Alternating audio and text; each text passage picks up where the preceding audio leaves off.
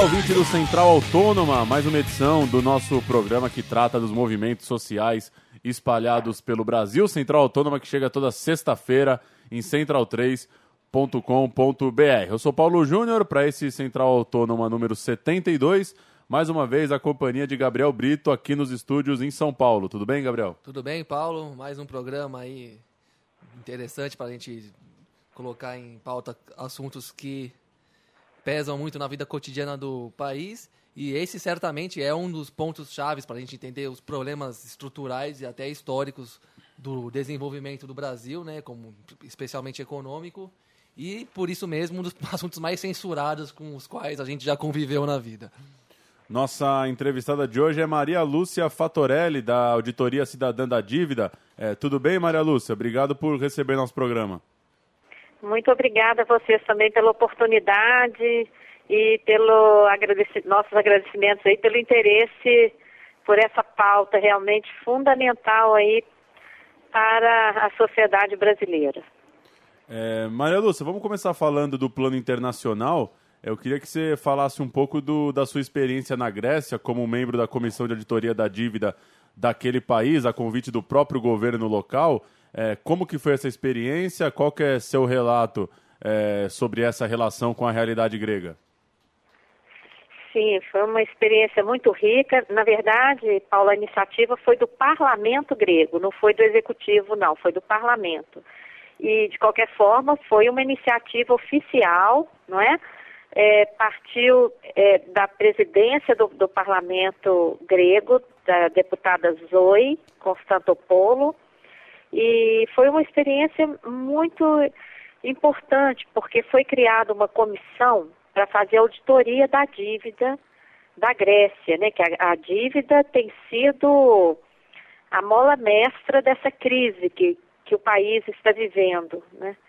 Então, essa oportunidade de auditoria iniciou com, com a formação dessa comissão, composta por europeus e apenas uma pessoa da África, que, que é um especialista em direitos humanos, e duas pessoas aqui da América Latina. Todos os demais europeus. Né? Então foi uma honra muito grande representar o nosso país nesse, nesse processo, porque a auditoria, embora a gente tenha feito apenas um trabalho preliminar, porque o tempo foi muito curto, apenas sete semanas né, para fazer a auditoria de um país é muito pouco tempo, então, nós focamos o trabalho nesse período de 2010 é, para cá.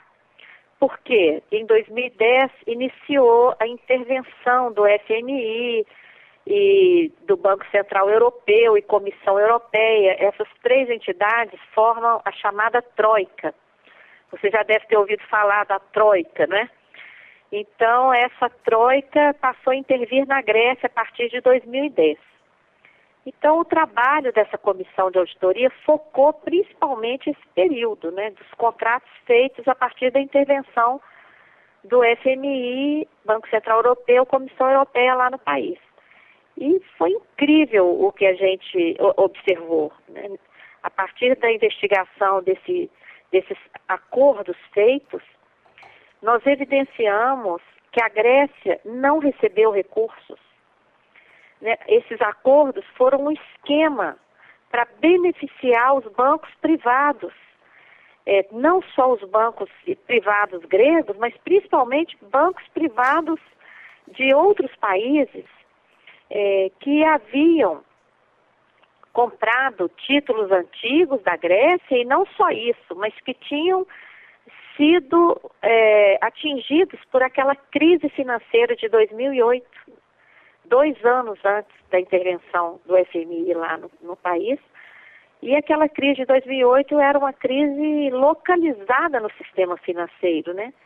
Então, esses acordos feitos a partir de 2010, eles foram um verdadeiro esquema para reciclar os papéis podres de posse desses bancos privados, transferindo esses papéis para, para a Grécia é, ou exigindo que a Grécia tomasse novos empréstimos para é, liquidar aqueles papéis podres que, se fossem negociados em mercado, não valeriam quase nada. Né?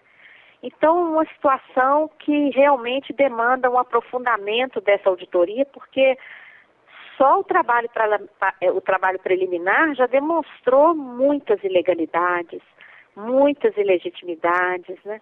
geração de dívidas sem contrapartida para a Grécia, o que a gente chama de sistema da dívida, né? E o mais grave, a crise humanitária que, que está ocorrendo no, lá no, no, na Grécia em função é, dessa, dessa ilegitimidade desses acordos, né? Que o país não recebe dinheiro, recebe papéis, mas tem que reembolsar em dinheiro de que forma? Cortando gastos sociais e investimentos sociais, aumentando impostos, cortando salários, pensões, aposentadorias, privatizando, porque aí com a venda do, do patrimônio eh, se paga essa dívida ilegítima, uma, uma verdadeira, eh, um verdadeiro caos econômico e social, porque com essas reduções, com esses cortes todos, eh, o desemprego é brutal, atinge mais de 60% dos jovens, mas atinge todas as outras faixas, em cerca de 30%.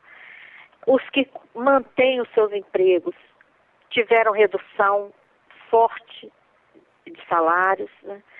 É, o PIB do país encolheu 22% de 2010 para cá. O orçamento reduziu mais de 40 bilhões de euros. Para o tamanho da economia grega, isso é um, um, uma cifra muito elevada, de, de tal forma que, que a, a, as pessoas que têm condições, que, que são bem formadas, que falam outras línguas, mais de 110 mil pessoas abandonaram o país em procura de emprego em outros lugares o que representa uma perda muito grande também, não é? Todos nós sabemos o quanto custa para um país formar um profissional de, de, de nível superior, como mestrado, doutorado, mais de 110 mil deixaram a Grécia. E, enfim, uma, uma, uma verdadeira tragédia. E o mais grave foi que, diante de tudo que nós comprovamos nessa iniciativa de auditoria, é, o, o, governo chegou a, a resistir não é, a, a, ao terceiro acordo proposto pela Troika e pelos países europeus, convocou aquele referendo para o dia 5 de julho, e o próprio primeiro-ministro dizia que se o povo dissesse sim, ele renunciaria. O povo disse não, e logo em seguida ele passou a defender aquele acordo que ele repudiava, né? Ninguém entendeu nada. Então ele acabou assinando aquele acordo em 20 de, de julho e logo em seguida renunciou.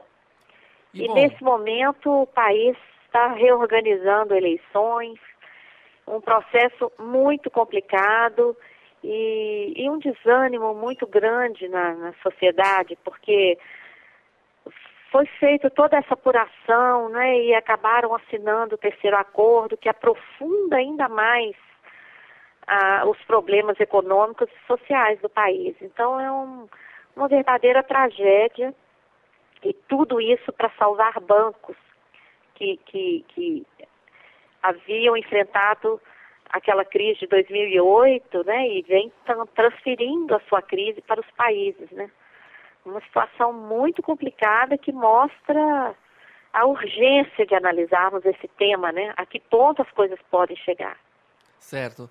E bom, já que você falou aí do da, das decisões tomadas pelo primeiro-ministro Alexis Tsipras logo após o, o, o, referendo que disse não às políticas de austeridade e também já colocando aqui no debate que algumas, as notícias da semana dão conta de que tem um clima de uma previsão de bastante abstenção nessa nova eleição que se organiza, né?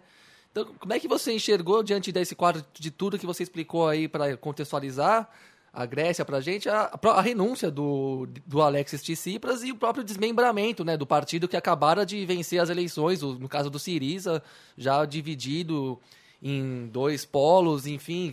Como é que você enxergou essa capitulação assim política? Por que, que ele se desencorajou logo depois de receber um aval popular tão grande, né?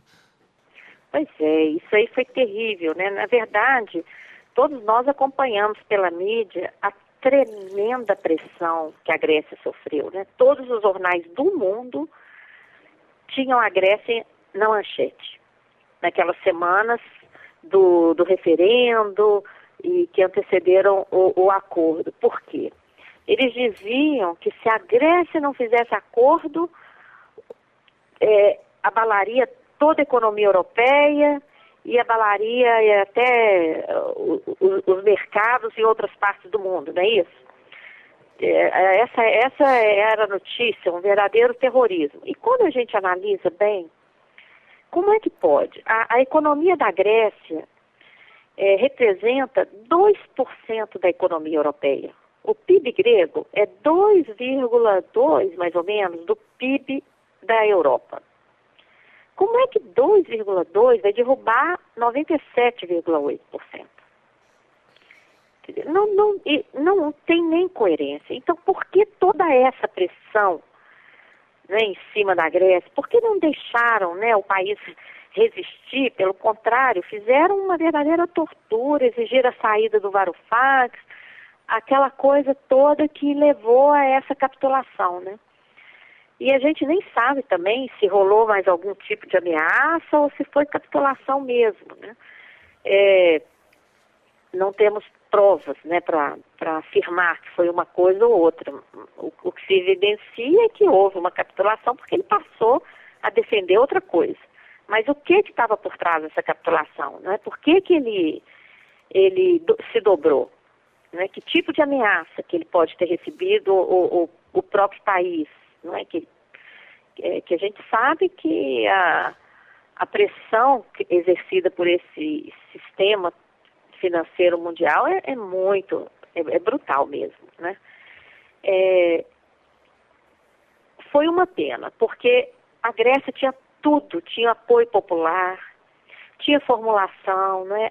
O Siriza chegou ao poder no final do ano passado, é, com essa proposta de resistência. Então, puxa vida, organizam tudo, ganham as eleições, é, o parlamento convoca auditoria, auditoria prova as ilegalidades, é, ele resiste, convoca o referendo, referendo é, impulsiona e dá respaldo para o não, né, a, a política de austeridade e é, há essa capitulação, então é claro que a abstenção vai ser enorme nessas eleições. Por quê? O, o povo está muito desanimado, inclusive muito abalado. Né? O índice de suicídios lá na Grécia é uma calamidade. Tem até um programa do Ministério da, Faze... do, do Ministério da, da Saúde para é, segurar as pessoas e falar né, quase que assim um, um clamor contra é, o suicídio, porque as pessoas estão desesperadas e, e não enxergando saída alguma, principalmente agora, depois dessa capitulação. Né? Então, olha, é, um quadro que vai ser dificílimo para a Grécia é, se recuperar desse estrago feito é, diante desse alento que significou a, che a chegada do Siriza ao poder. Essa capitula capitulação provocou esse racha que você mencionou, então dificilmente eles conseguirão construir outra força é, para reagir, não é como como eles vinham construindo. Né? Não foi à toa que a troika os bancos privados, todo esse setor comemorou efusivamente a, a, a renúncia do Tsipras, né, e, e, a assinatura do acordo que, que antecedeu. E, Maria Lúcia, para a gente falar agora da realidade brasileira, é, o caráter da nossa dívida é similar ao que você viu na Europa? Quais são as, as comparações, os aspectos que a gente pode tratar é, pegando essa realidade que você viveu lá? Então, todas as oportunidades que nós já tivemos de, de fazer uma auditoria da dívida, seja oficial, né, como no caso da Grécia e no caso do Equador, que foi uma auditoria oficial a partir da, do executivo, né?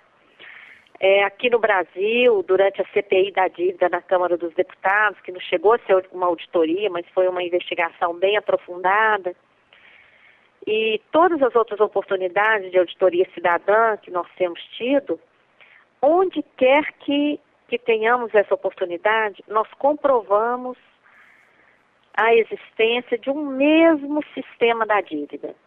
É claro que em cada lugar encontramos as suas peculiaridades, não é? as suas características próprias, mas é, o, o, o, o modus operandi, a maneira de operar do sistema da dívida é a mesma. O que, que a gente chama de sistema da dívida? a utilização do instrumento de endividamento público às avessas.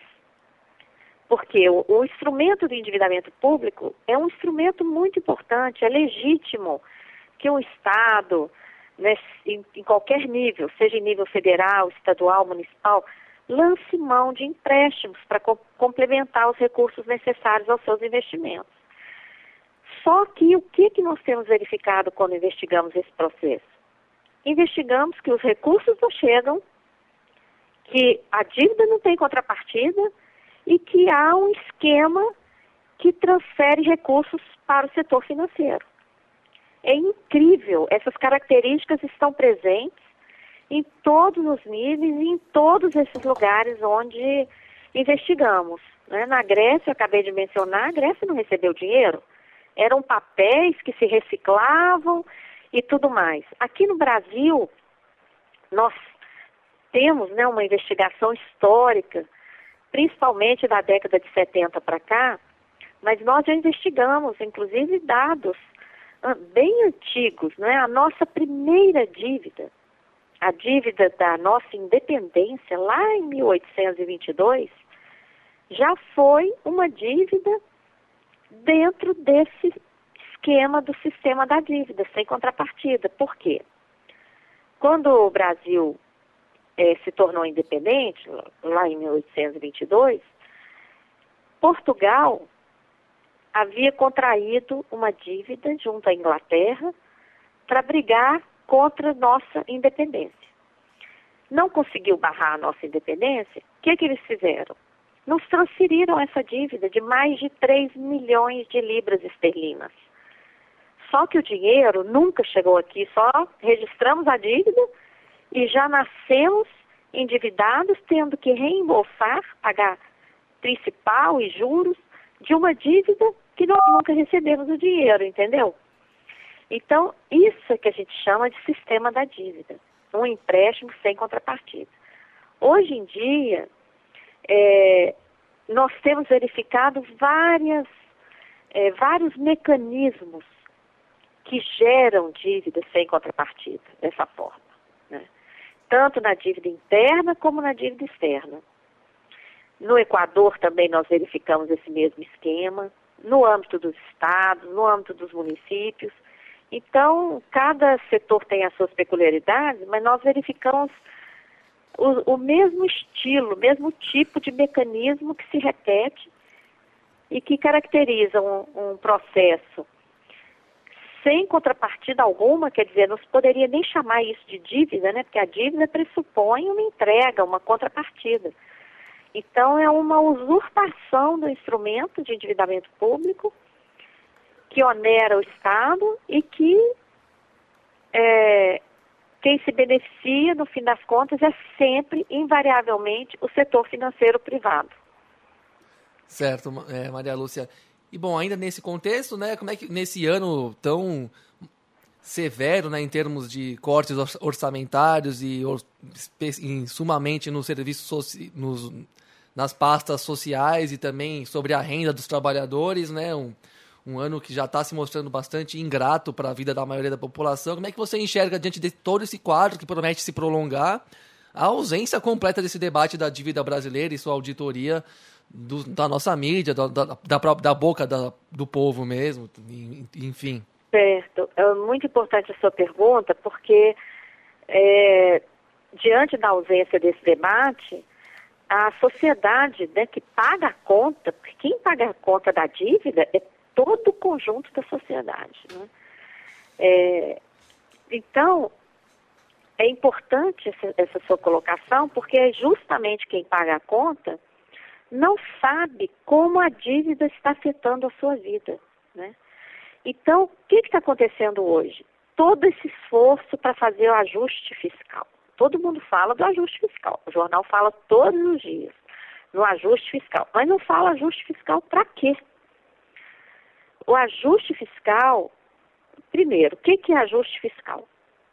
É o corte de vários gastos e, e, e despesas, investimentos públicos que estão recaindo principalmente sobre as pastas sociais. Os cortes mais representativos atingiram saúde, educação e a segurança, assistência e investimentos que, que influenciam na vida das pessoas, como transportes e etc. Até é, investimentos sociais básicos, como o programa Minha Casa Minha Vida, o Bolsa Família, anunciaram inicialmente corte de 70 mil bolsas e depois disseram que seriam 180 mil bolsas cortadas. Imagina quantas pessoas né, que só não passam fome por causa dessa Bolsa Família vão deixar de receber. Então, e além do ajuste, além desses cortes, está havendo aumento de tributos e as privatizações, porque todo recurso advindo das privatizações vai para pagar dívida nesse país. Então, veja bem, todo esse ajuste fiscal é para pagar dívida. Que dívida é essa? Todas as, todas as pessoas hoje, onde quer que elas estejam, elas estão sendo atingidas por esse ajuste fiscal. Os, rea, os servidores públicos ficarão com seus salários congelados, os trabalhadores da iniciativa privada, vários estão passando por desemprego ou até corte de salários. É, os, os, aposentados tiveram aí vetado o seu reajuste, não é? Que chegou a ser aprovado no Congresso, um reajuste é, equânime aí para, para os aposentados do regime geral. A Dilma vetou. Então, onde quer que as pessoas estejam, elas estão afetadas. Os comerciantes, os industriais, nós estamos passando por um processo de desindustrialização o, o, a atividade comercial caiu, o índice agora caiu pela sétima vez seguida. Então, veja bem, toda a atividade econômica do país está em queda, exceto os bancos. Os bancos lucraram ano passado mais de 80 bilhões de reais. E este ano de 2015, o resultado anunciado para o primeiro e para o segundo trimestre diz que os lucros superam mais de 15% dos lucros do ano passado. Então, como é que pode? Toda a atividade econômica do país em queda, o próprio PIB encolhendo e os bancos lucrando. De onde está vindo esse lucro? É evidente a transferência de recurso privado, de recurso público para o setor financeiro privado. E como é que isso está acontecendo?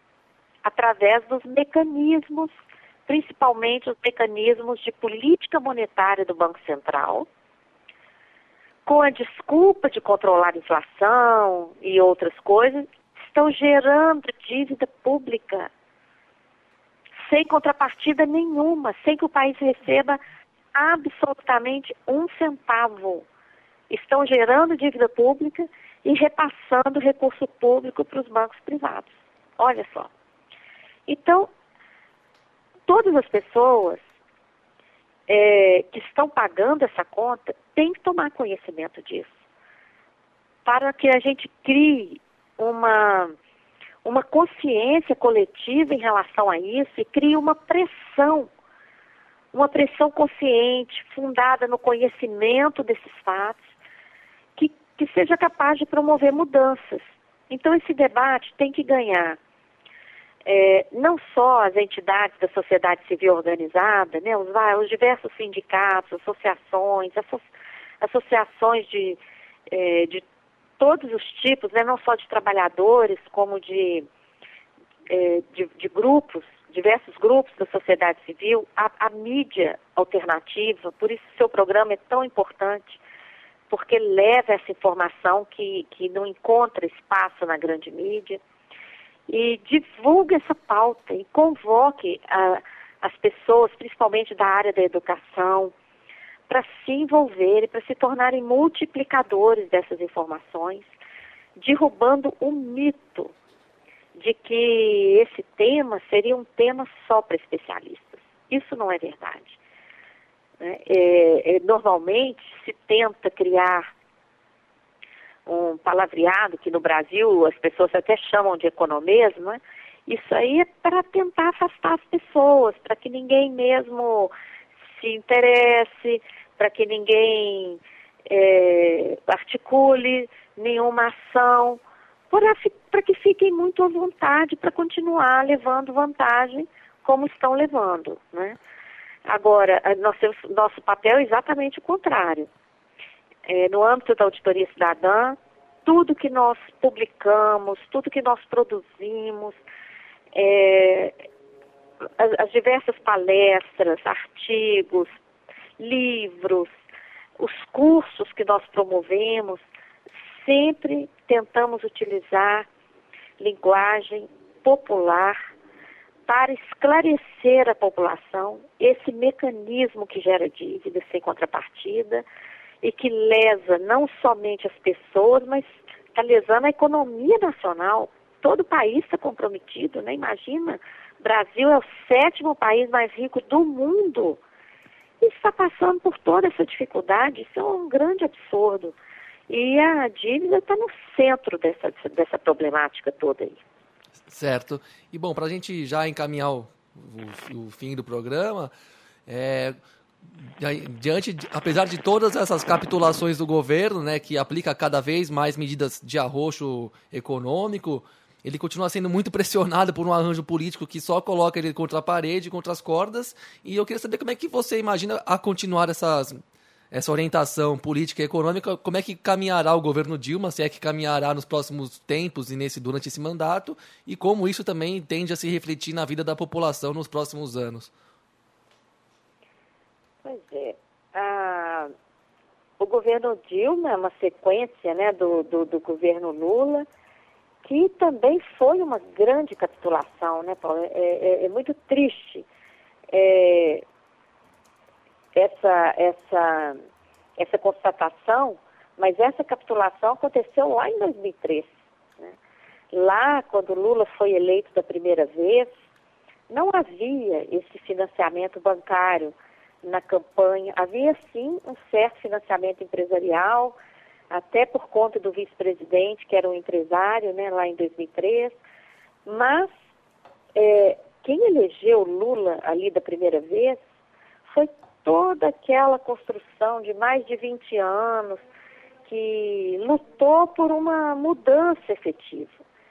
E todos esses governos do, do, do PT acabaram é, seguindo a mesma agenda neoliberal. Seguiram a agenda das privatizações, é, não modificaram, não enfrentaram o sistema da dívida, não enfrentaram as modificações necessárias no modelo tributário, que é um modelo totalmente aleijado no Brasil. Quanto mais rico, menos, menos a, a pessoa paga. É, promovendo uma concentração de renda brutal. O Brasil é o, é o país mais desigual do mundo, é onde a concentração de renda é a mais cruel de todo o planeta. Né? Tudo isso, nada desses, dessas pautas é, estruturais foram objeto de enfrentamento. O que se fez foi alguma política periférica, né? é, com Bolsa Família, com Minha Casa Minha Vida, muito pouco, super periférica. O, o lucro dos bancos, desde o início do governo Lula, vem tendo crescimento exponencial. É, então, esse é, governo atual é, é, o, é o resultado do fracasso dessas políticas. Se tivessem sido enfrentadas essas pautas estruturais, nós não estaríamos passando hoje pelo que estamos passando.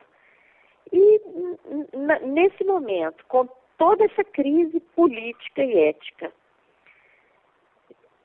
junto com a, com, a com a, crise econômica gerada por esse modelo que todo mundo sabia que ia dar nisso, porque é um modelo insustentável, é muito difícil segurar.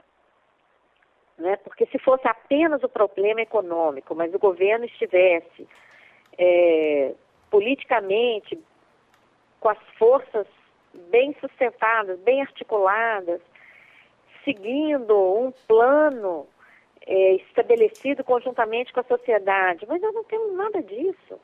Todas aquelas promessas de campanha é, se viram, é, se viraram do avesso.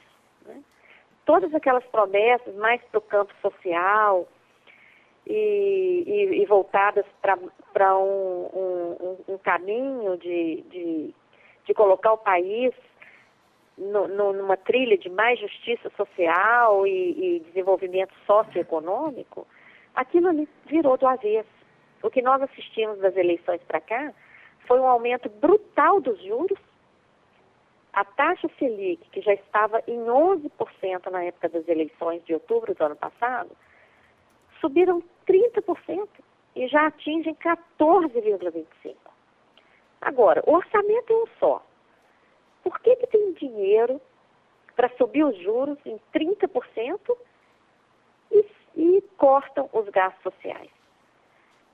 Ao mesmo tempo, essas políticas do, do Banco Central de reconhecer e, e, garantir a variação cambial para os bancos, isso aí está provocando um prejuízo. São essas operações chamadas de swap cambial, tem esse nome complicado, swap.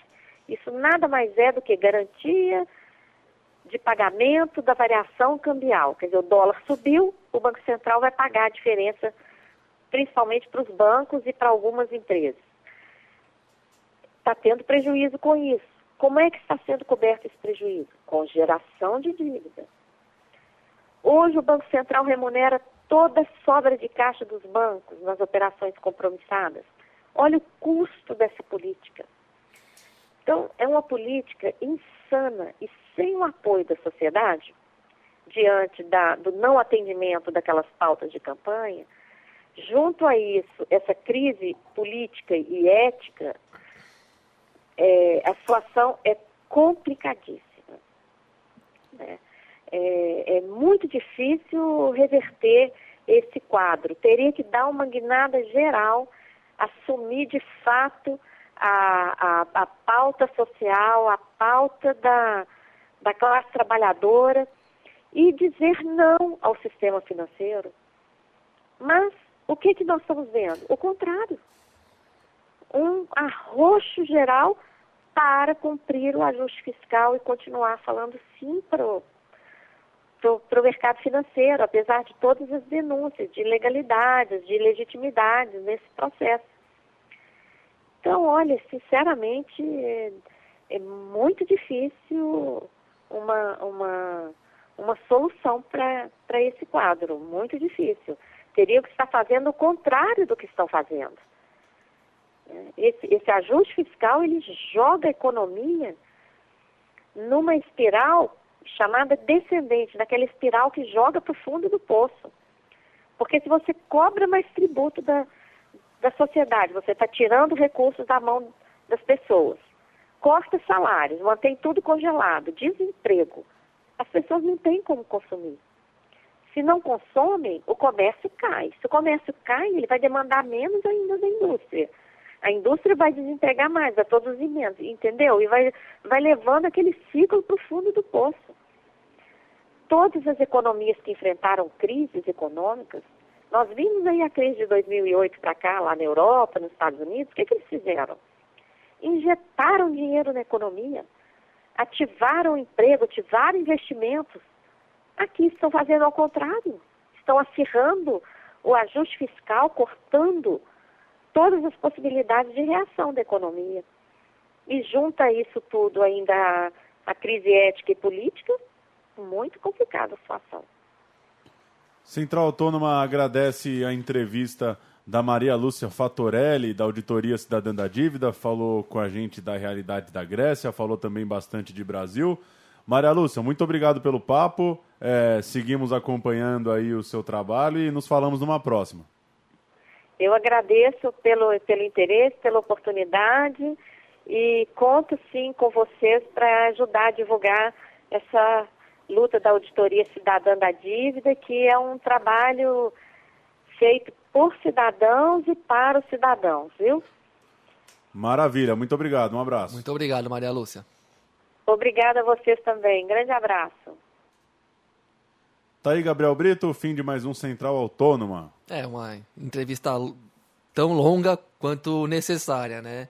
E ela traz uma experiência na bagagem aí muito prática que, só para ser breve aqui encerrar o programa, mostra claramente que esse sistema econômico e social não tem nenhuma compatibilidade com o que chamam de democracia, né? O povo pede uma coisa, reitera que não quer tais pacotes de política e é obrigado a engolir sob todas as coerções possíveis. No Brasil a gente vê essa desgraça em graus ainda piores se armando aqui nesse ano terrível de 2015 e prometendo deixar muita terra arrasada pela frente aí.